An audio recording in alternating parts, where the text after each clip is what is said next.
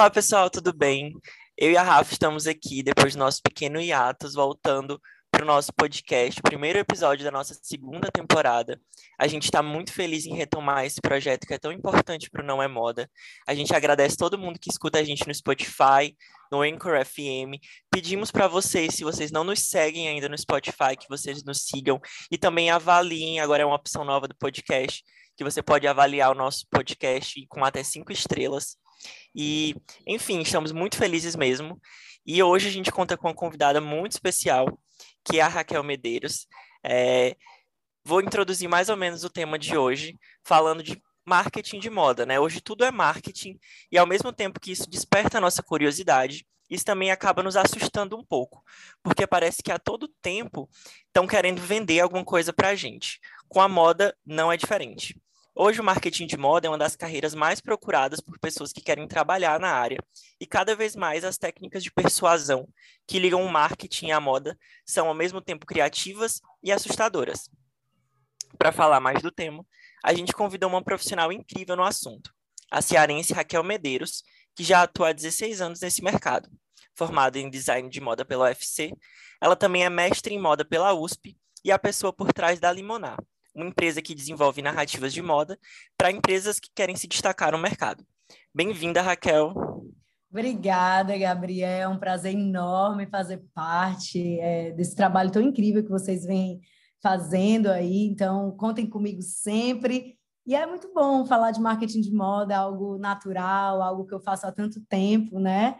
E eu posso já entrar nesse assunto logo, assim? Claro, conta claro. um pouco da tua experiência, da tua carreira e da Limonar para a gente, por favor. Joia, Gabriel. Então, é um prazer enorme, né, estar tá aqui falando sobre isso, algo que eu faço há tanto tempo. E você tocou num ponto super interessante, Gabriel, que é a história de vender, né? É, é, é, várias marcas tentando nos vender e as estratégias por trás disso. É, desde que a moda tem seu ambiente fértil para melhorar e para começar, porque tem muita gente que acha assim, a moda nasceu no Renascimento. Não, a moda ela é uma construção e que ela tem um ambiente fértil quando a mudança ali acontece, né, entre uma burguesia que agora poderia ter uma nova roupa e alguém que tinha muito, muito dinheiro, que eram os reis e as rainhas, e essa burguesia ávida por ter aquele estilo de vida a roupa era uma das coisas que essa burguesia queria, né? Imitar essa nobreza. Então, nesse processo de nobreza não gostou que a burguesia copiou, burguesia querendo é, a nova peça, nesse processo de cópia e novidade, cópia e novidade, a moda tem um ambiente fértil para acontecer na roupa. Eu estou falando de tudo isso para falar para vocês que o poder de influenciar acontece há muitos e muitos anos. A gente tem ali é, o pai da alta costura, que se a gente for falar do Frederick Worth, ele é um cara que, que era um costureiro, um alfaiate, e ele criou e desenvolveu um vestido, e uma rainha da época usou, foi para um baile, e outra rainha perguntou de onde era o vestido dela, de quem era o alfaiate. Ela falou, não, é do Frederick Wolff. Nesse é do Frederick Wolff, ela cria ali um poder de desejo e de influência. Então, não vem com mídias sociais, vem de sempre. Poder de influenciar as marcas de moda e as roupas e a febre de, de, desejo, de querer, não existe por causa de Instagram, como muitos acham. O Instagram potencializou. Mas inspiração vindo de pessoas sempre vai ser o poder de qualquer produto. Quem usou, né? Nossa mãe dizer que para fazer uma feijoada é melhor o feijão preto da marca tal, a gente vai lá comprar, porque minha mãe falou. Então, o fator social sempre existiu. As mídias sociais proliferaram né? essa loucura de consumo. Agora, quem eu sou dentro desse ambiente de mais concorrência é que faz com que o marketing de moda das empresas precisem se atualizar e entender quem são essas pessoas que usam minha marca. Né? Então, eu gosto muito de iniciar falando que tem muita gente por aí gerando conteúdo dizendo que tudo mudou. Não, as coisas não mudaram. As, as, as pessoas vão sempre influenciar. E é, é, sobre isso que a gente tem que conversar, de que forma influencia hoje, que aumento ocasionou com as mídias sociais e como isso é, é, mudou nesse sentido de aumento, mas de que pessoas sempre influenciaram pessoas, isso é sempre. Então, a moda não poderia ser diferente. Né? Então, quem usa aquela roupa? Né? Quando uma marca nasce com uma dona que já usa, essa marca já nasce com milhões de seguidores. A gente viu a DK, né, que lançou uma marca, a cara dela, e já tem 550 mil seguidores a última vez que eu vi, que já deve ter mais. Então, a assertividade daquilo, você gostando ou não da marca dela, né? Você elogiando ou não a marca dela, quem gosta do estilo dela, da vida dela como humorista, como pessoa, como ah, ela se veste, vai consumir a marca. Então, olha que interessante. Foi uma pessoa que influenciou, foi uma pessoa que está por trás, é uma pessoa que está por trás. E outros cases, né? Patrícia Bonaldi, Nath Vosa, tantos outros que a gente sabe que influencia primeiro por uma pessoa. Quando essa marca não tem essa pessoa por trás, aí sim é aquela que tem que ter uma narrativa forte, para que pareça realmente uma pessoa. Se sua a Limonar trabalha muito assim, ó, nos nossos clientes. Se sua marca fosse uma pessoa, quem ela seria? Isso é mais importante do que a gente definir de cara a coleção sem ter alguém por trás, nem que esse alguém seja fictício. Então, é, podendo contextualizar esse início aqui da nossa conversa, marketing de moda se trata de influência também. Fator social, e aí quem fala muito disso é o Kotler, e eu gosto muito de falar sobre ele, porque ele fala sempre, desde o do livro dele, o 4.0, né, o Marketing 4.0, sobre isso, assim, é, quem influencia, quem me falou. Se você for, ah, eu quero ir para um hotel tal, você vai para o hotel, você está apaixonado pelas fotos do hotel, quando você olha, as fotos, você vai quase fechando e vem alguém diz assim, ai, gente, um comentário. É, tinha barata, eu fui tinha barata. E aí você não vai mais. E essa pessoa que comentou isso, você não conhece. Então, olha isso. Você deixa de fechar um negócio porque alguém desconhecido jogou um comentário lá de ter visto uma barata e aquilo tirou toda a venda do espaço. Então, não é sobre campanha mais. Não é sobre fotos bonitas de hotel. É sobre que experiência, que influência, que massa é aquele negócio. Então, é, o ponto inicial aqui da nossa conversa é esse, assim, não esquecer que são pessoas que influenciam pessoas, né? As, é, seguir uma marca é muito chato, né? É muito chato, porque você sabe que ela está querendo me vender. Mas seguir é, pessoas que falam das marcas me faz consumir a marca porque alguém falou. Então, é sobre isso que eu queria começar aqui o nosso bate-papo. Muito incrível, Raquel. Eu fiquei viajando enquanto você falava, porque eu me formei em design de moda agora e a gente pensa muito isso, né? A gente aprende sempre muito isso sobre como a marca vende, mas como é, pessoas vendem muito mais, né? Digamos assim. Sobre como a gente está sempre sendo influenciado por pessoas. E a gente que está dentro da, da faculdade, a gente tem muito essa questão da comunicação, do marketing, e acaba sendo muito atrativo para a gente também. Mas algo que eu penso, que você até comentou sobre como a gente está se relacionando muito com pessoas atualmente, que faz muito sentido, eu penso sobre como a gente acaba, como sociedade, né, dando palco, às vezes, para coisas que não são tão digamos, é, como que eu vou dizer? O marketing, ele possui pontos muito sociais, assim, a gente tem que ter uma responsabilidade quando a gente vende alguma coisa, né? Então, durante toda a faculdade, eu sempre pensei que, nossa, eu tô vendendo mais roupa, tô colocando mais roupa no mundo, já tem tanta coisa acontecendo, né? Como que a gente pode criar o marketing de uma forma para ser além do consumo desenfreado? O marketing, além como só vender, vender, vender, mas assim, ressignificar o marketing, entende? Sim, completamente, Rafa. É, a verdade é que é, eu sou uma defensora do início. É, se sua marca fosse uma pessoa que ela seria, é muito mais sério do que só um logotipo e um símbolo.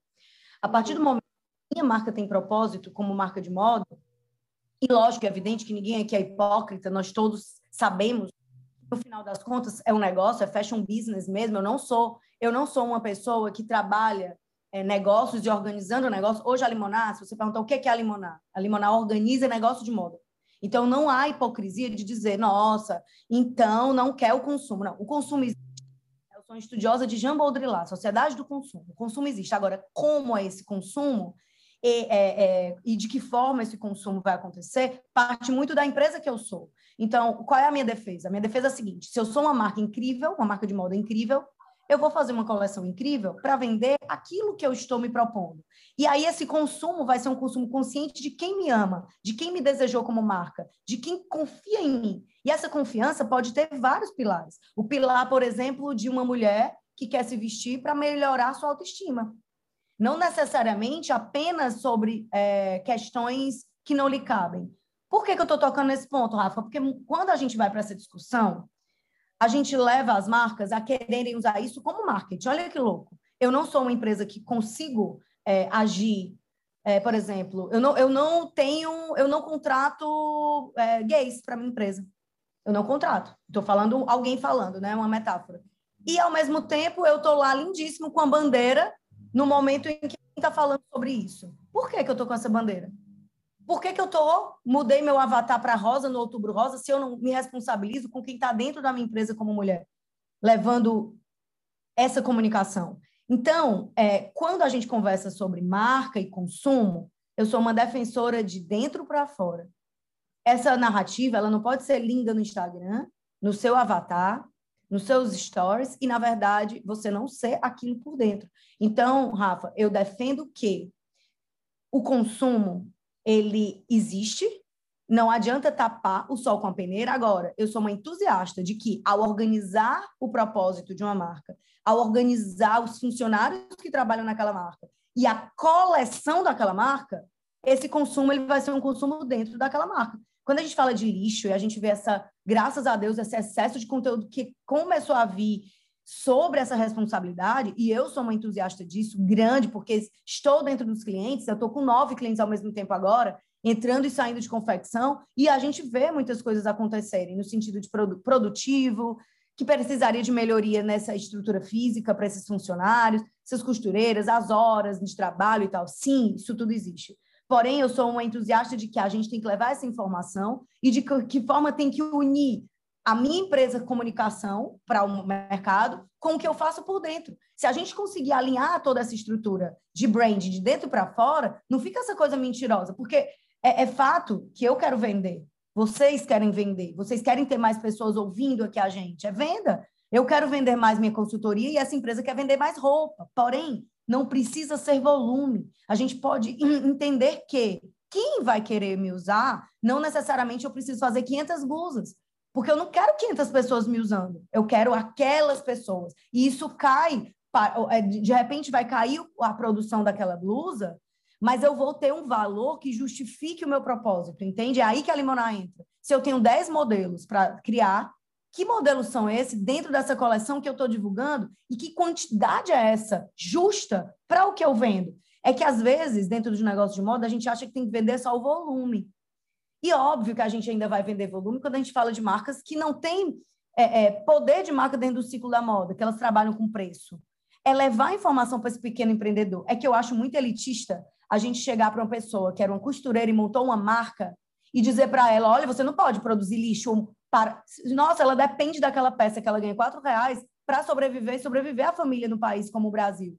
Sou eu que vou chegar, gerar um conteúdo para essa mulher e dizer para ela que ela está gerando lixo? Não, eu tenho que explicar como ela organiza a coleção dela para que ela fature mais com menos, para que ela fature mais levando propósito.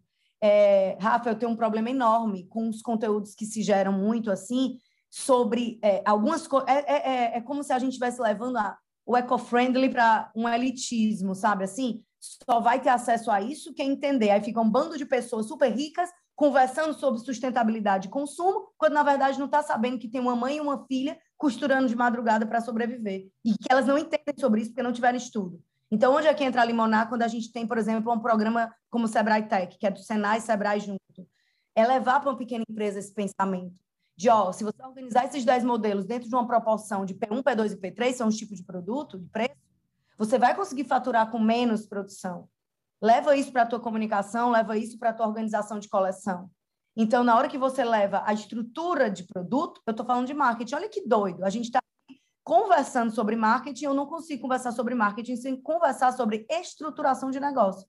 Não dá, porque marketing é mercado, entende? Então, eu não consigo Sim. conversar sobre, ah, vamos aqui ensinar uma pessoa a vender através de mix de posts bonitos e lindos e maravilhosos, e, na verdade, cadê o propósito dessa empresa e a organização de produto? Aí sim entra a sustentabilidade, quando eu produzo para um propósito. E aí vão me comprar. E olha que doido dentro do financeiro, eu consegui faturar a mesma coisa produzindo menos. Porque eu tenho uma proporção de organização de negócio, entende? É, é sobre isso que a Limonada tenta levar para os clientes, assim. Ao invés de dizer assim, se você está levando lixo. Nossa, eu tenho um cliente de feira que tem condições de entrar dentro do programa porque ele tem um CNPJ né, de produção. E o, o governo dá aquele subsídio e a Limonar entra. Então, eu tenho um cliente de feira volume. Quando ele começa a ver que ele não precisa produzir tanto para gerar esse, esse excesso de produto, organizando melhor as peças que ele vende, a quantidade, Aí ele começa a se aliviar também dentro dessa empresa. Então, é sobre isso, é sobre a organização de modelos de negócio que vai nos dar é, é, é subsídio para organizar melhor esse excesso de produto. É, é, porque eu acho muito surreal a gente só chegar e dizer isso, sabe? Ah, é lixo demais, parem de produzir. Aí para de comer? Para de pois sobreviver. Né? Então, então é um ciclo, sabe, Rafa? É um ciclo. Sim. A gente isso lembra muito. muito... Aqui, né? Total, isso me lembrou muito aquela conversa que a gente teve com a Júlia, acho que foi no episódio 9 aqui do podcast, Sim. sobre como eu a gente falar a mesma coisa. Nossa, perfeito.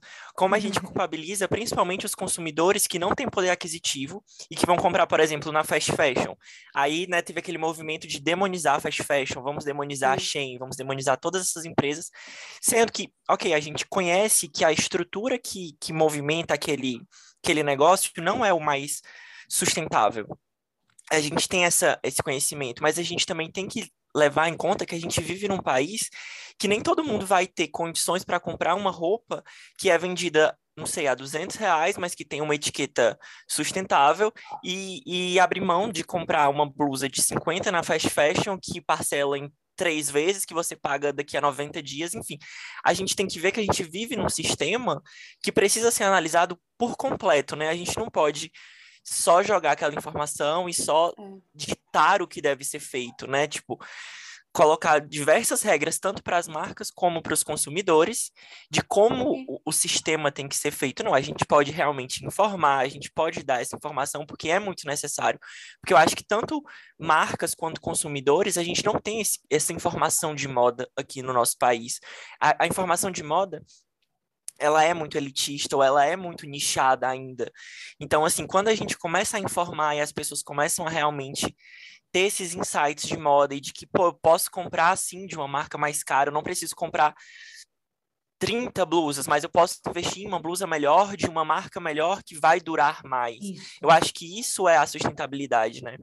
E, e isso é o que o conhecimento de moda propõe a, a, fazer. Eu acho que eu e a Rafa, quando a gente começou Não É Moda, a gente criou posts é, que hoje em dia a gente não criaria, justamente porque a gente não tinha esse conhecimento, a gente não tinha essa troca com outras pessoas que nos fazem, não, realmente isso faz mais sentido, pensar dessa forma e seguir esse caminho, enfim. E eu queria até colocar ah, que a gente recebeu muitas perguntas. Eu só queria fazer um comentário antes. Antes que eu esqueça. É, acho que essa questão, quando a gente fala sobre marca e consumidor, existe também esse não esse espaço que a gente acaba muitas pessoas acabam esquecendo que é de quem trabalha nessa marca né? Tipo não só marca como imagem mas os trabalhadores igual você mencionou. Acho que é muito exatamente como a gente falou a gente sempre comenta muito sobre demonizar um colocar um, vilão, um único vilão sendo que não tem como a gente acabar. Eu acho que é exatamente essa coisa de não parar de consumir consumir melhor sabe? Rever o que a gente está consumindo porque existem pessoas que dependem disso é igual você falou Sim. da costureira. A gente não vai tirar o emprego da costureira se as fast fashions acabarem, tipo, e as pessoas que dependem daquele trabalho, né? Acho que é um é. algo extremamente é. amplo pra gente discutir demonizar desse jeito. Acho que é a questão Isso. do valor mesmo da gente colocar, a gente rever onde a gente está colocando o nosso dinheiro, onde a gente está consumindo, as pessoas que a gente está seguindo e realmente valorizar o que essas empresas têm a dizer e enfim, ver se é realmente genuíno tudo que você comentou, né? Sobre as bandeiras que levantam, sobre os valores que Isso. defendem. Então, é algo muito amplo para a gente discutir tentar achar um vilão só, né? Demais. E quando o Gabriel fala, me lembra muito a história de, ah, a gente está aqui falando sobre moda e marketing de moda, mas é, quanto mais educação financeira se tivesse nas escolas, por exemplo, a gente ia entender que essa blusa, mesmo eu sendo uma pessoa da periferia, que estou na escola pública e que vou ter condições de comprar só uma blusa de 20 reais, mas como eu tenho educação financeira, eu vou esperar um pouquinho mais, ou saber um momento, lógico, né? Se for uma coisa que você precisa para amanhã, tudo bem, mas entender que essa, essa coisa imediata da moda, que tinha, ó, quando eu comecei no mercado há 16 anos atrás, se mudava assim, ó, inverno era, era verde e o, o, o desculpa, inverno era, era tons terrosos e o verão era tons claros e alegres, e todo mundo tinha que mudar completamente seu guarda-roupa. Hoje a gente já consegue ver uma mudança grande, eu participei desses anos de ver isso, sabe? Essa minha blusa aqui eu, eu é, ganhei, por exemplo, de uma marca, ela é verde, a blusa que eu tô agora, ela é um tom da estação, mas isso não tem problema nenhum se eu usar no, quando chegar em outro momento que, ah, esse verde aqui, coitada da Raquel com essa blusa. Não, não, eu continuo com essa blusa. Então, esse imediatismo da moda tem sido substituído, a gente vê uma tendência entrando na outra, e essa cor demorando mais, e o consumidor podendo fazer suas próprias escolhas. Se a educação financeira, por exemplo, vem para uma educação primária, para as crianças, e a gente consegue entender isso, mesmo eu não tendo condições financeiras de comprar uma blusa de 100, mas eu vou é, escolher melhor aquela blusa e esperar o tempo e juntar um dinheiro para comprar algo melhor, isso tudo vai movimentando o mercado e a gente vai entendendo que eu não preciso de 10 blusas, e sim de uma, porque é engraçado a moda criticar, porque é bonito agora criticar, mas na verdade é a moda que desenvolve isso. Então, é um lugar de fala da moda que precisa ser, ter muito cuidado. Porque, ao mesmo tempo que eu considero importante o discurso, eu acho irresponsável em alguns pontos. Eu sou uma pessoa que trago muito a questão do marketing de moda nesse sentido. Sua marca comunica o que e de que forma.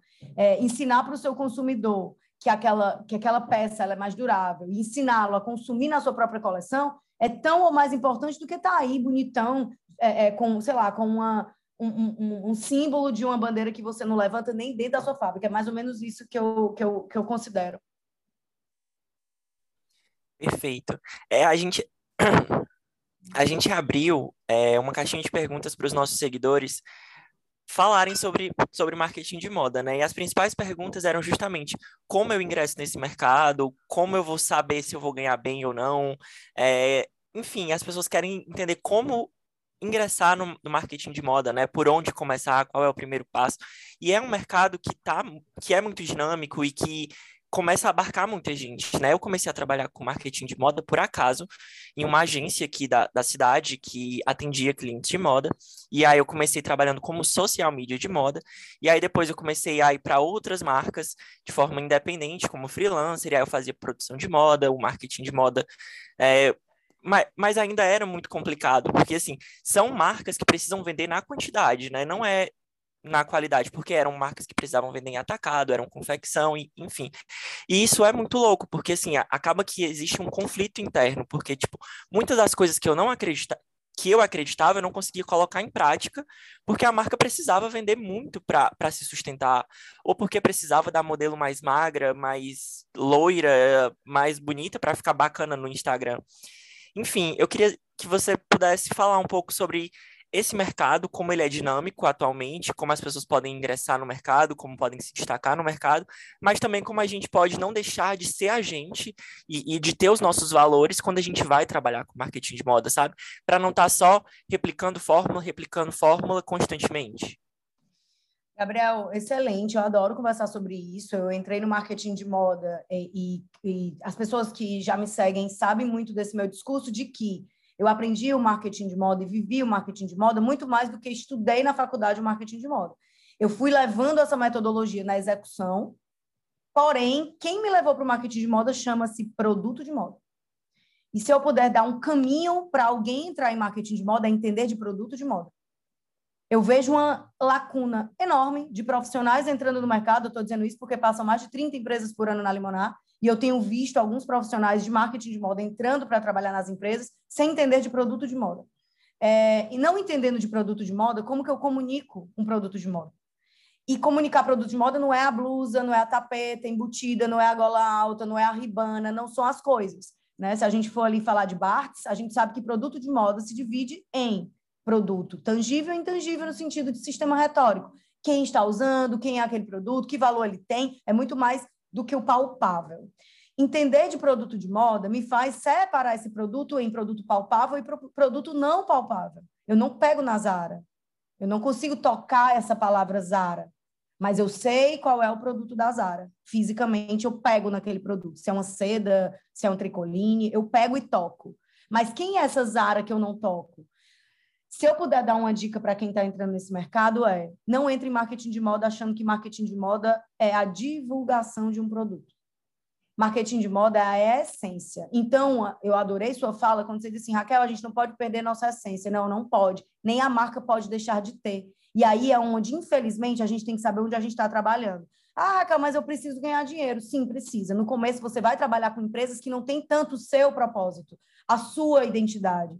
Porém, você levando essa identidade para a marca, você vai acabar também tendo um prazer maior, porque não necessariamente a marca precisa ter os teus igual, é, não precisa que a marca tenha os mesmos, da mete nos mesmos valores que você. Porém, pode ser muito mais prazeroso para você quando você desenvolve com essa empresa a narrativa dela. A Limonar, linguagens moda e narrativas, tem a ideia de trazer texto visual para as imagens, para as marcas de moda. E como que eu consigo? Porque eu provo, com a minha metodologia de marketing de moda, que ela vai ser uma marca melhor. Eu vejo, Gabriel, muito uma briga entre o profissional de marketing de moda que entra no mercado e a marca. Ah, não quero que você faça isso. Ah, mas eu quero. Ah, mas você não quer. Ah, mas a marca é minha. Ah, mas você. E aí, o que é que acontece com isso? Um profissional que quer uma vaga que não existe e uma empresa que quer um profissional surreal que não existe, que tem que fazer tudo ao mesmo tempo. Então, quanto mais a gente explicar metodologicamente o que é esse trabalho e de que forma ele muda a empresa do cara ou da mulher lá, mais a gente vai ter um campo de trabalho. E foi isso que eu fiz. Eu falo isso com propriedade, porque eu entrei no mercado de marketing de moda na peia, como diz no Ceará, não tem outro termo. Eu entrei, eu era coordenadora de produto, ou seja, eu comecei com produto, comecei estili, eu comecei estagiária de estilo, fui ser estilista, fui ser estilista júnior, sênior, virei coordenadora de, de estilo e o marketing de moda, que eu já fazia sendo produto, surgiu na minha vida com uma empresa que já me contratou para ser gerente de marketing. Por que, que ela me contratou para ser gerente de marketing? Porque eu, com certeza, coordenava uma equipe de estilo tão bem que eu pensava na modelo, que eu pensava na. na eu, não, eu não sei que momento desassociou. A Limonar, ela junto os dois setores. Eu não sei que momento o marketing ficou no setor, o setor de estilo ficou em outro, e eles não conversam. Aí, quando a coleção está toda pronta, chama o marketing. Ó, oh, marketing, foi isso aqui que a gente criou, dá um nome. O marketing, o nome é do tema que eu pensei, porque está preto, é o luto. Pronto, aí a coleção se chama luto porque tem preto. Porque... E a narrativa não vem antes, não, é? Para criar, uma, criar uma coleção, esse marketing não vem antes. Então, olha que doido a pergunta. Como é ingressar no marketing de moda? Entenda que marketing de moda não é divulgação póstuma é a narrativa desde o início de uma coleção.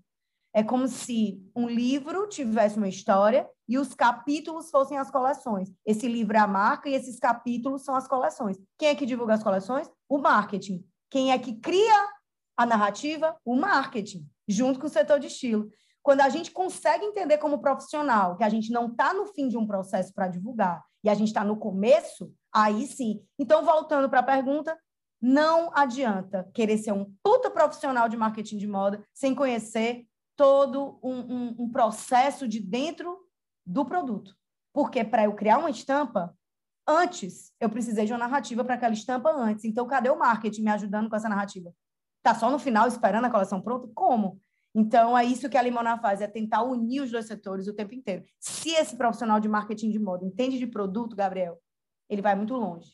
Muito longe. Porque ele vai brigar por entender desde o início do processo o que é que aquela marca quer. Se a gente for para uma marca de luxo e entender Valentino só como Pink, como eu falei até em outro, outra palestra que eu fui, outra mesa redonda, se a gente entender só o Pink ali como uma cor, ou a Mil Mil só como uma saia de cintura baixa e não entender o contexto histórico e a roupa como temática, cadê o marketing? Como foi que a Chanel conseguiu montar aquele cenário de, de, de cenário e as peças e a estampa se ela não tinha uma narrativa antes. Não, a narrativa não vem depois, na hora do desfile, não. Não é na hora que clica a coleção que chega a narrativa, não. É antes, meu povo. É antes. Aí cadê esse marketing de moda que acha que é só divulgação? Marketing de moda é produto, é coleção. Se você não entender de tipo de produto, produto isca, produto básico, produto vanguarda, por que, que esse produto tem que estar na capa do catálogo, por que, que ele tem que estar no CPL, conteúdo para lançamento, e ser o, o, o, melhor produto que vai ser divulgado antes do catálogo, por que não conhecer o produto? Acha que é só post, post, post, post, e,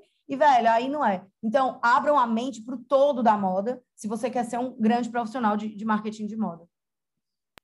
Nossa, perfeito. Eu acho que é isso, sabe? A gente pode encerrar aqui agora. Não, brincadeira, mas. É Falo muito, né, minha gente? Desculpa, não, não. Eu, o pessoal que tá, tá ouvindo, Nunca. vai ter que voltar para um e-mail, porque é uma mulher para falar rápido. Não, mas tá perfeito. A gente gosta sim, porque é, é, é exatamente isso, sabe? Acho que você conseguiu resumir tudo o que acontece dentro da moda e principalmente deixar bem claro como a moda é interdisciplinar, sabe? A gente tem essa mania de colocar a moda em caixinhas, então você é estilista, você é produtor, você é jornalista, você, sabe? E não é assim, tudo conversa com tudo, tudo tá trabalhando com tudo o tempo todo. E você trabalha com marcas menores, né, aqui nacionais, e você mencionou a Valentino, a Chanel, e eu queria te perguntar o que, que você acha que a gente, a gente como marca, digamos assim, a gente pode aprender dessas grandes empresas, o que, que eles vêm fazendo desde sempre, né, desde o último século, e o que a gente tem a aprender com eles. E também como que você enxerga essa evolução nelas, porque elas passaram por um, por um uma transformação de linguagem absurda, né? Principalmente agora Sim. com essas com essas Prada novas no TikTok, né? Exato, assim, com a nova geração, com essas novas discussões sobre sustentabilidade, sobre consumo consciente, uh, uhum. mudou tudo, né? Então, como que você vê Pouco, que tem sido né? essa trajetória de, delas e o que, que a gente pode aprender? Joia, joia, joia. Vamos falar sobre isso. Olha, é assim, óbvio que ninguém está aqui só para elogiar Chanel e Bill Mil, e, enfim, Prada. A gente está aqui para ver um, um, case, de uma forma geral. Porque tem muita gente que diz, ah, que é eu tô no meu do live. Sim, a Chanel inovou em que agora? E ficou para trás. Não, vamos, vamos só olhar aqui uma coisa, ó. É, as marcas que começam já dentro do Instagram, elas já, nossa, às vezes já começam muito maior do que uma marca que foi e não passou por isso e, e, não viveu isso. É uma marca que nasceu há 25 anos atrás que teve que se transformar. Mas olha que doido, essas marcas que a gente citou aqui, quando elas foram para as plataformas em geral, elas já foram com milhares de seguidores. Elas não precisaram comprar seguidor, elas não precisaram pedir, pelo amor de Deus, seguidor, patrocinar na época não precisou. Não precisou de algoritmo, não precisou de nada disso, tráfego pago para ser uma Prada, arroba Prada e todo mundo seguir. Por quê? Porque eu tenho a marca em qualquer lugar que eu vou com uma lembrança. Eu, Raquel, posso sair um mês no Instagram que eu tenho certeza que algumas pessoas não vão esquecer de mim. Pode até algumas esquecerem, mas eu tenho certeza que algumas vão dizer: Nossa, a Raquel saiu. Nossa, assistindo falta dela, vou lá visitar na casa dela. E é a loja. Então, mesmo que eu não veja stories 24 horas da Prada, eu vou visitar a loja dela, que seja um site, que seja uma loja física, seja uma loja física, física ou seja um, um, uma loja virtual. Por quê? Porque a lembrança que ela me dá em outros aspectos, não só no Instagram, que é um dos pontos da marca, é, me fazem lembrar daquela marca. Então, essa lembrança tem muita marca que não tem. Na hora que ela deixa de aparecer, e postar 10 vezes por dia e três posts no feed e vem, vem, vem que o gerente enlouqueceu, aí ela para de, ser, de vender, porque ela não está mais empurrando o goela abaixo 24 horas. Então, é, não estou aqui, tá, gente, desmerecendo a constância, porque tem que ter sim, a gente está em outra época, enfim, é legal que tenha constância e tudo mais. Porém, é, como as marcas e as pessoas, mesmo que a gente não esteja ali 24 horas, ó, vem, vem, vem, vem, eu vou lembrar de tal marca, porque eu quero uma camisaria feminina hoje. Vou lembrar de uma pantalona, vou lembrar de um biquíni, vou lembrar de, um, de uma marca lá da minha cidade, vou lembrar de uma marca super pequenininha autoral que eu amo e que eu super concordo com tudo que diz, sem precisar 70 mil posts diários. Então, é, é sobre a gente ter no offline e no online uma comunicação dessa marca tão maravilhosa que aonde ela, onde ela foi, de que, da forma que ela se encontrar nessas plataformas, mesmo que o Instagram não exista mais, eu vou continuar seguindo, onde ela for. É, esse ponto de equilíbrio, as marcas de luxo dão baile, porque mesmo elas, na época que demoraram, né, algumas demoraram para ir para o Instagram e achavam que era um ambiente mais pop, e eu sou uma marca de luxo, mas na hora que elas foram, já foram com milhares de seguidores. TikTok, Prada no TikTok. A Nike tem 2 milhões é, mais de 2 milhões, vamos falar assim, porque agora eu tenho que falar assim, né? Porque eu falei aqui com vocês, se vocês me chamarem semana que vem para um, um novo episódio, já mudou tudo, 3 milhões. Então, tem 2 milhões de seguidores no TikTok, a, a Nike, com vídeos reais de gente sentada no chão, é, colocando um tênis, calçando um tênis. Coisa que a gente vai ver no Instagram, um pouco mais conceito, no site, um editorial, falando sobre o hip hop e aquele tênis dentro do hip hop, no TikTok é vídeo. Então, eu saber como Nike onde e como eu entro em cada plataforma. Porque eu sou a Nike, ao invés de aquela plataforma manda em mim, tá me obrigando a fazer 10 posts por dia. Então, o baile que eles dão para a gente é quem eu sou me permite as regras, é, olhar as regras de um Pinterest e usar aquelas regras, mas usar a minha regra como marca. E não porque, por exemplo, se você for para algumas marcas de luxo, nem destaque tem. Por que, que tem umas marcas que têm 70 mil destaques, meu povo? falando o quê? Quem é que vai olhar? Entendeu? Porque quem é que vai olhar aquilo? Uma coleção, às vezes, antiga que ainda está lá. Então, é, não é regra. Eu não gosto de pessoas que trabalham com marketing de moda que vêm aqui e falam regra. Olha, tem que ter uma tríade. Tem que ser assim. Tem que coordenar a cor A com a cor B com a cor C. O destaque tem que ser assim. Aí, tem... não, gente, não, não, não. Qual a sua marca? O que, é que ela se propõe? Como é que está esse mercado de moda? Né? Aí você vai se adaptando como marca, óbvio, mas a sua marca é mais importante do que quem está mandando você ser. Já pensou se cada vez que me pedissem curso de consultoria de imagem na Limonel eu tivesse feito, sem ser minha área, sem entender sobre aquilo, sem ser meu lugar de fala, sem ser o que eu estudei, a Limonel não existia mais que não ter foco. Então, você tem que saber como marca o que é que você se propõe para você utilizar essas plataformas a seu favor. Então, eu, eu vejo que essas marcas que eu citei aqui, que a gente está citando, Rafa, elas dão um baile também em narrativa, elas dão um baile em produto e elas se adaptam ao tempo. Porque senão a Chanel morreu e a marca teria morrido junto dela. Por que, que ela continua? Porque ela se renova de alguma forma. Senão ninguém já consumia mais uma bolsa. Uma menina de 20 anos com a bolsa da, da Prada e da Chanel. Não, não, não teria isso. Só as marcas novas é que. Óbvio que agora, graças a Deus, a gente tem espaço para novas marcas, que, que às vezes são marcas pequenas, mas que representam muito mais o propósito, né? Porém, por que, que essas marcas não deixam de consumir para pessoa jovem? Se é uma coisa tão antiga, da época da minha mãe, que usa Prada, que usa Louis Vuitton, por que, que isso ainda vende? Então, existe sim um poder de marca, que aí são os valores, os propósitos dele, que se mantém no tempo, se organiza no tempo, mas não deixa de ser ela. Então, é, o case é esse, assim, sua marca de moda, ou a marca que você, como profissional que está aqui ouvindo, você trabalha, ela não é você, ela é a essência dela. Ela precisa ter essa essência. Agora, quando ela não tem, sinto muito, você vai ter que ter um trabalho redobrado e criar. Ou então você sai da marca, porque quando o dono não acredita, não é você profissional que vai desenvolver, porque você vai embora. A marca precisa ter o próprio propósito. Né? Quantos profissionais não devem ter passado nessas marcas que a gente citou, Prada e Chanel e tal, ninguém transformou nada. Lógico, os estilos. Então, as, essas marcas que a gente acabou citando aqui são marcas que é, ensinam para a gente sobre narrativa, sobre a vinda do marketing antes do processo de divulgação, né? que o processo de divulgação faz parte, mas ele não é o todo desse marketing. Então, eu vejo que essas marcas inspiram para vários outros pontos. Sem contar que quando a gente assiste a um desfile e a gente é, presta atenção nos detalhes, em como a moda representa o contemporâneo, como essa moda marca o tempo, como essas cores marcam o tempo, elas ainda são as marcas de inspiração para a gente estudar essa tendência, estudar o tempo, estudar os elementos de estilo daquele tempo. Então, é, eu acho que as, as, as, menores marcas, as marcas assim que começam, devem sim se inspirar, óbvio, trazendo uma novidade moderna, trazendo essa vantagem competitiva de já se nascer dentro da internet, trazer essa juventude, esses propósitos, um consumo pensado e tudo mais, mas ainda assim acho que são marcas que inspiram para o todo, não só marketing como produto também. Total. Eu, eu vejo muito essa questão do digital porque, assim, eu tenho muitos amigos que são social medias de outras marcas, nem todas de moda, algumas de outros ramos. E aí eles levam sempre para os clientes essa ideia de, nossa, você precisa fazer essa trend para o Reels. Você precisa fazer essa musiquinha para o Reels porque isso vai bombar. E a gente sabe que engajamento é importante para as marcas. Mas assim, qual o valor que aquilo vai trazer para sua marca, né? Assim, tipo, você tá fazendo aquela dancinha, vai agregar em quê? Tem uma marca aqui de Fortaleza, que é a Estúdio Orla, que eu adoro, porque eu acho que eles criaram uma comunicação muito interessante. E assim, eles não não estão postando essas dancinhas e essas musiquinhas. Eles postam os fashion filmes. E assim, eu posso passar cinco minutos assistindo um fashion filme no Instagram que eu vou amar. Mas se botarem para mim um Reels de 15 segundos de uma modelo trocando a blusa constantemente, não tem quem faça eu assistir, sabe? Eu acho que a gente tem que entender o que o nosso público vai querer assistir, o que o nosso público vai querer consumir, né?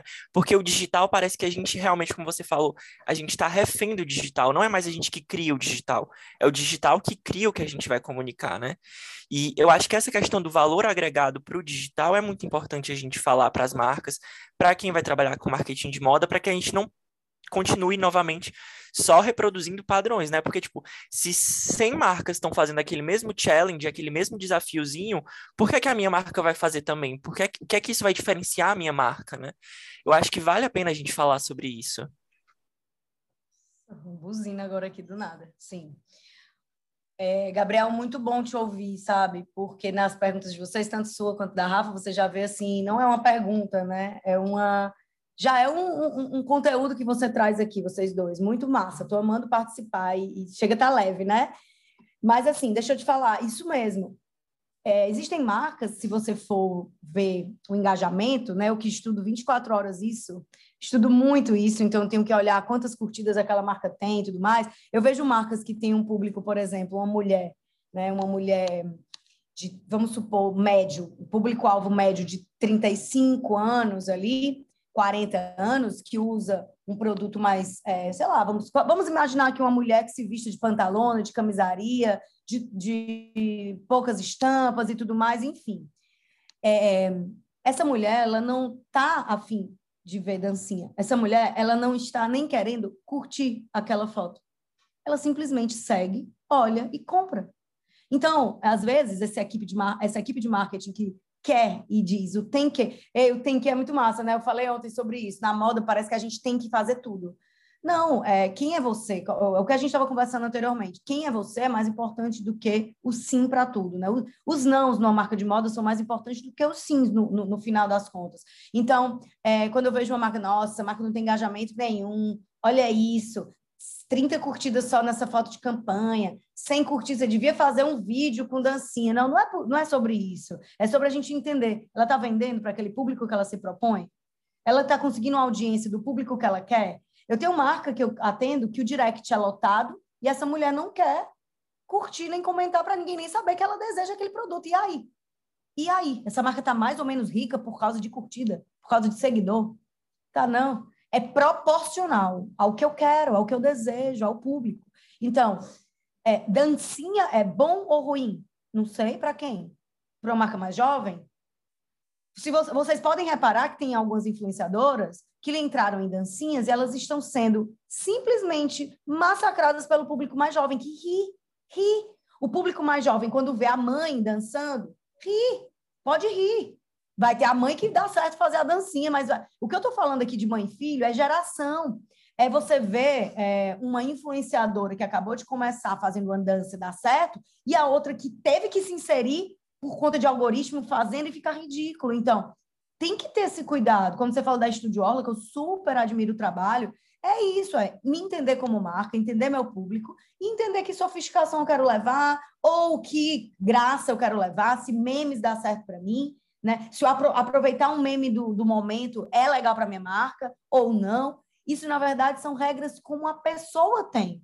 Né? Exemplo, Raquel, é, eu queria te chamar para falar aqui no nosso, sei lá, na nossa mesa redonda. Aí eu vou olhar, eu quero ou não ir, dá certo ou não para mim, vai ser bom ou não para limonar.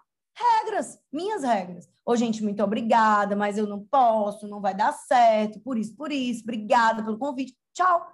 A marca tem que dizer não para as coisas que não dão certo. Agora, se você pega a informação de engajamento de vídeo e une com o que você sabe fazer, você não precisa necessariamente fazer uma troca de blusas, de roupas, de looks. Você pode fazer um conteúdo super massa, voltado para a sua marca e que dê um engajamento. É o que eu falei no início. É dar um match com a plataforma e a marca. Por isso que eu falo que até o tema de coleção teria que ser assim. Às vezes você vê um, uma pessoa fazendo um tema de coleção, acha legal e quer fazer igual. E aquele tema de coleção não dá nada certo com a comunicação da sua marca e deu da do vizinho. Eu digo que quanto mais narrativa as marcas têm, mais elas fogem da concorrência. E mais a concorrência foge dela. E é isso, assim, por que todo mundo tem que estar no mesmo bolo? Eu vejo uma falta de identidade enorme nas marcas, sabe? E que quando você cita uma marca aqui no meio do nosso episódio, é porque essa marca se destacou. E ela nem precisa fazer o que todo mundo está fazendo para ela ser citada aqui na nossa conversa. Então é, é sobre isso, assim, não é a dancinha. É de que forma você tá. Se você for ver a Prada, os vídeos que estão no TikTok não tem dancinha nenhuma.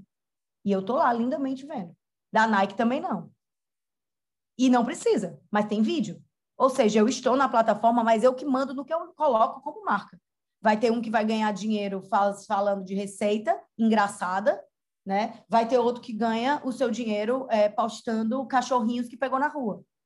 São vídeos, são engajamentos diferentes, cada um com seu foco. A marca de moda não precisa, então, fazer igual a, a todas as marcas que se propõem. Uma coisa é a minha filha que tem 20 anos e o que, que agrada. Outra coisa sou eu com 37 o que, que agrada, né? Tudo bem que são gerações bem próximas ali, mas é, a minha mãe de 60, o que é que agrada? Minha mãe não vai estar tá ah, que dancinha legal, vou comprar essa roupa por causa dessa dança. Não vai mesmo. E minha mãe consome, né? Ela é uma consumidora. Nossas mães, nossos avós são consumidores. E às vezes com muito mais poder aquisitivo do que um jovem. Só que não vai estar ali na dancinha, não vai agradar. Então, é saber para onde a gente está indo, saber para quem a gente está vendendo e de que forma a atratividade vai rolar. Juntando tudo, porque vai precisar de engajamento, vai precisar de algumas coisas, mas não necessariamente essa ânsia de participar de tudo. Quem participa de tudo não gera identidade nem memória de marca, nem como pessoa. Muito, muito bom. Eu acho que resume tudo, né, também, sobre como a gente consome, principalmente, né? E a gente poder entender esses valores que a gente está consumindo é muito importante para saber também o que acho que como cobrar, né, as marcas de certa forma. Se a gente vê alguma marca fazendo algo que não é legal ou tendo algum posicionamento que não é legal, a gente saber como, como cobrar. E, enfim, eu acho que para encerrar, o que, que você, como você imagina o cenário, o retrato do marketing de moda, não só por parte das marcas, mas por parte do consumidor também? Como que você vê esse cenário agora? Que na verdade não no futuro, porque o futuro é agora, né? Mas assim, como você vê isso acontecendo? O Rafa, muito bom que o futuro é agora, é isso mesmo. Assim, é, existe uma previsão, uma previsibilidade, mas a gente trabalha muito com o imprevisível. A gente tinha uma pesquisa de tendências, veio uma pandemia e mudou tudo, e é uma coisa que um pensamento de tendência que, é, que ia acontecer em décadas, que era um consumo desenfreado, um consumo maior do digital, aconteceu desenfreado em curto espaço de tempo. Nossas avós precisaram fazer compras na internet, porque não podiam sair de casa. Então, ou aprendi ou aprendia, não tinha jeito. Então, é, algumas coisas acontecem que tiram a gente do prumo mesmo. Porém, falando de tendência mercadológica e falando de tendência não só, como você falou, de, de marcas, mas de consumo, de consumidores, enfim, o marketing de, moda, de uma forma geral, é, eu considero que com a internet, com as mídias sociais, que, nossa, sou muito fã do que aconteceu e que a gente tem que saber usar bem mesmo, porque elas são muito incríveis para tudo, para as marcas, para as pessoas, é, lógico, aqui não tô. A, é, a gente faria outro episódio para a gente fal, falar as partes, as, talvez as partes negativas de tudo isso, para a gente poder saber administrar.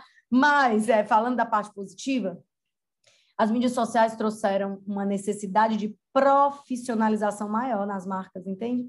Então, aquilo que não era é, desejo, aquilo que não era vontade, passou a ser. Então, na hora que eu quero imediatamente uma roupa que foi publicada, eu tenho que ter aquele produto também. Então, a, a, o industrial melhora, tem que se organizar, e aí eu vou precisar de mais profissionais na área também industrial, produto e tal, desenvolvimento de produto. E o marketing de moda começa a precisar de um outro profissional. E aí é que tá, Rafa e Gabriel. Eu sinto que os profissionais de marketing de moda precisam muito entender o novo mercado para poder se adaptarem. É como se eu estivesse querendo falar para vocês que aquele profissional antigo que pensa o marketing de moda de outra forma, ele precisa se atualizar para ele estar sendo profissional de mercado de, de marketing de moda. Porque senão ele é só um fazedor de alguma coisa. Ele não vai ser um profissional que pensa o, o, o todo, que pensa a, o, o, o 3D, vamos falar assim. Ele só pensa um bidimensional que está ali na cara dele. E a gente não tem mais espaço para esse profissional. Não tem mesmo. Até algumas marcas conseguem ter um profissional que posta, né? Mas a maioria está desejando um profissional que pense o todo. Talvez esse dono de marca não fale isso, mas ele quer esse resultado. Então, se eu pudesse falar para vocês, o consumidor mudou. Se o consumidor mudou e é mais imediatista, ele quer na mesma hora que ele, que ele olhou ali no Instagram, nos stories e tudo mais, ele quer imediatamente. Então, eu preciso ter um industrial bem organizado para eu ter aquele produto que eu publiquei. Eu preciso ter um setor de estilo antenado com aquele produto que eu, que eu quero e naquele momento. Sobretudo, eu preciso de um profissional de marketing de moda que entenda o todo e não que é simplesmente um catálogo, que eu vou apresentar um catálogo, que alguém vai querer aquele catálogo e vão me pedir, por favor.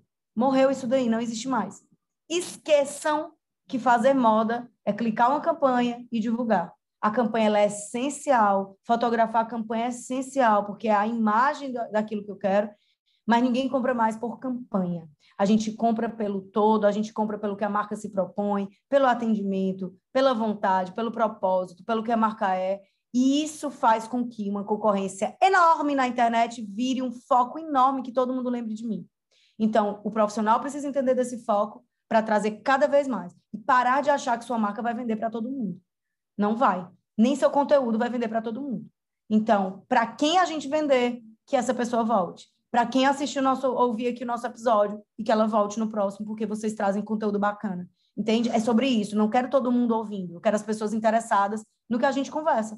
Então, as marcas de moda, sabendo disso, vão trazer profissionais que administrem isso, e esse profissional, ao invés de querer goela abaixo, empurrar coisas numa marca que não é dele, vai começar a entender e criar um propósito junto da diretoria. Agora, o diretor tem que abrir a mente que a marca dele pode morrer se ela não tiver esse foco e esse propósito. E aí, é, falando de mercado, eu acredito que novos profissionais precisam, precisam existir. A faculdade, de, sou professora né, de pós-graduação ainda, ainda no sentido de que saí da graduação, mas dou aula em pós, raramente, mas ainda dou, e eu levo isso para os meus alunos. Nós não estamos falando de uma faculdade que ensina sobre parafuso, que não muda, parafuso de um roda de um trator, que é bem específico. Não, a gente tá, e que não muda. E que o trator, o cara do trator vai sempre ligar, ó, oh, me dá aí 10 parafusos que acabou o meu. Não, não é assim. está falando de moda e moda a tradução é mudança. Se moda a tradução é mudança, que, que os profissionais querem ser os mesmos? Essa é a frase, sabe? Então, mudem, façam cursos em outras áreas além da faculdade. Faculdade de marketing de moda hoje não é a mesma de marketing de moda de ontem nem de amanhã, de manhã. Então, você, como profissional, tem que estar nessa faculdade, fazer cursos livres, estudar, bater a, a perna para ver campo, ver rua, ver periferia, ver periferia, ver periferia, o que acontece nos centros, o que é que acontece nos grandes centros urbanos, o que é que acontece na elite, o que é que acontece no luxo, esse todo. Nas, no Netflix, séries, filmes, história, décadas, década de 70, 80, olhar para uma peça e saber qual é a década, falta esse todo.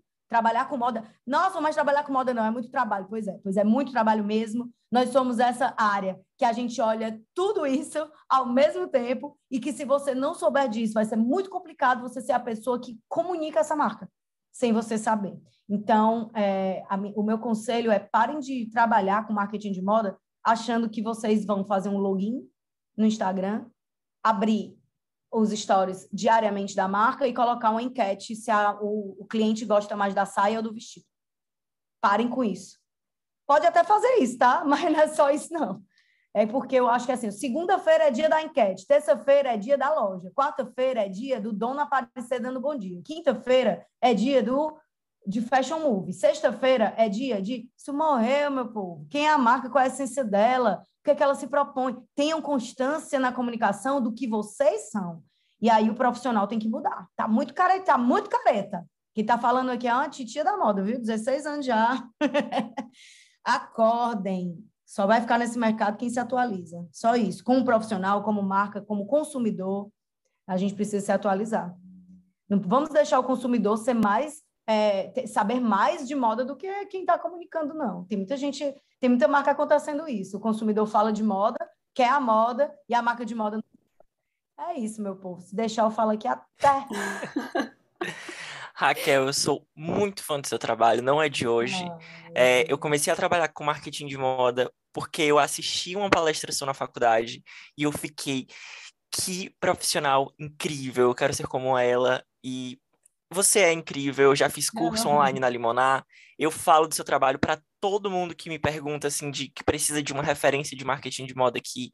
Eu realmente uhum. sou fã de carteirinha do seu trabalho e da Limonar. Estou muito feliz que você está aqui. É, eu, eu, eu até me emociono, porque, tipo, realmente, para mim, foi muito importante. Eu acho que o Não é Moda surgiu também porque eu tive esse insight que surgiu depois da nossa conversa. Na pandemia, eu fiz seu curso online de marketing de moda. Enfim, sou muito fã, estou muito feliz que a nossa comunidade vai poder conhecer mais você, vai poder conhecer mais a Limonar. Eu convido todo mundo que escuta a gente, que segue a gente, que vá nos perfis da Raquel e da Limonar para conhecer mais o trabalho dela, os cursos da Limonar, porque ela é uma profissional ímpar no mercado e eu acho que se a gente caminhar nesse caminho que você está trilhando, a gente vai construir uma moda nacional que é muito mais interessante. Muito obrigado Ai, por ter Gabriel. vindo e conversado com a gente.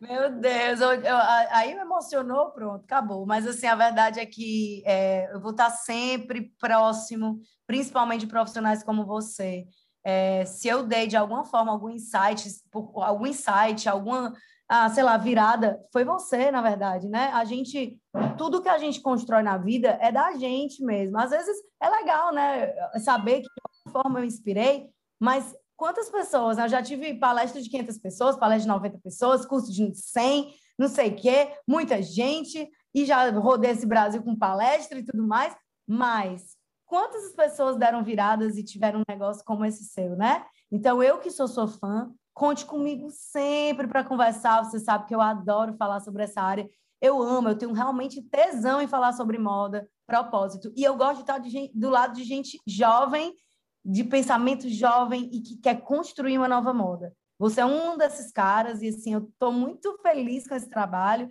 Que bom que existe esse tipo de conteúdo aqui, né? Que bom que o Spotify pode ter gente jovem conversando e trocando sobre moda. Que bom que a moda vai sair daquele papelzinho do desenho de moda e vai para o âmbito do sistema de moda e como a gente faz parte de tudo, que a nossa área é estudada dessa forma. Então, muito obrigada por esse depoimento. Fiquei muito emocionada, porque eu gosto disso, de saber que alguém no meu curso, ou uma pessoa ali, qualquer uma dessas 500, sei lá quantas, foi lá e mudou de alguma forma. E aí eu convido também quem está ouvindo a fazer isso. Às vezes a gente está precisando de um empurrãozinho. Eu gosto muito de ser essa pessoa do empurrão, porque é, de alguma forma eu mesma precisei me dar uns empurrões na vida, porque na minha época não tinha isso aqui. Na época que eu comecei há 16 anos atrás, era o gogó mesmo, era indo atrás, era com um cartãozinho de visita dizendo o que é que eu fazia.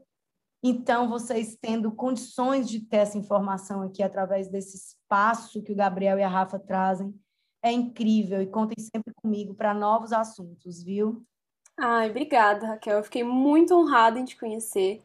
Acho que isso aqui é um, foi uma aula gratuita, assim, porque muito incrível, muito você é extremamente sábia, trouxe coisas muito importantes para o que a gente discute aqui. Acho que só agregou ainda mais em tudo.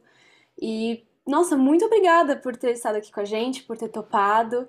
E espero que, que, a gente agradeço. consiga colaborar mais vezes. O Não é Moda vai estar sempre de portas. Portas não, né? DMs muito abertas para você. Uhum. Então, muito obrigada. Contem sempre comigo, Rafael, que agradeço. E todo mundo que quiser aí, a gente está sempre com caixinha de perguntas. Vamos lançar nosso novo infoproduto até o meio do ano. Então, estamos gravando, editando e fazendo tudo com muito carinho, focado em organização de negócios de moda. Sigam a Limonar, vem Limonar. O meu pessoal Sim. é mais rirem mesmo, é o Raquel V. Medeiros. eu tenho esse, esse, esses dois, né? O, o Limonar, a Limonar ela é meu espaço profissional e engraçado que o meu pessoal é sempre falando também do que eu faço e da limonar, mas é mais o meu dia a dia. Então, às vezes também tem sites lá que eu jogo para o meu pessoal. Se vocês puderem seguir os dois, eu, é, eu vou ter muito prazer de recebê-los. É, obrigada, gente. Obrigada de verdade. Obrigada a você que escutou até agora. E encontrá-los em novos episódios, viu? Muito obrigada, Rafa e Gabriel. Obrigada. Parabéns.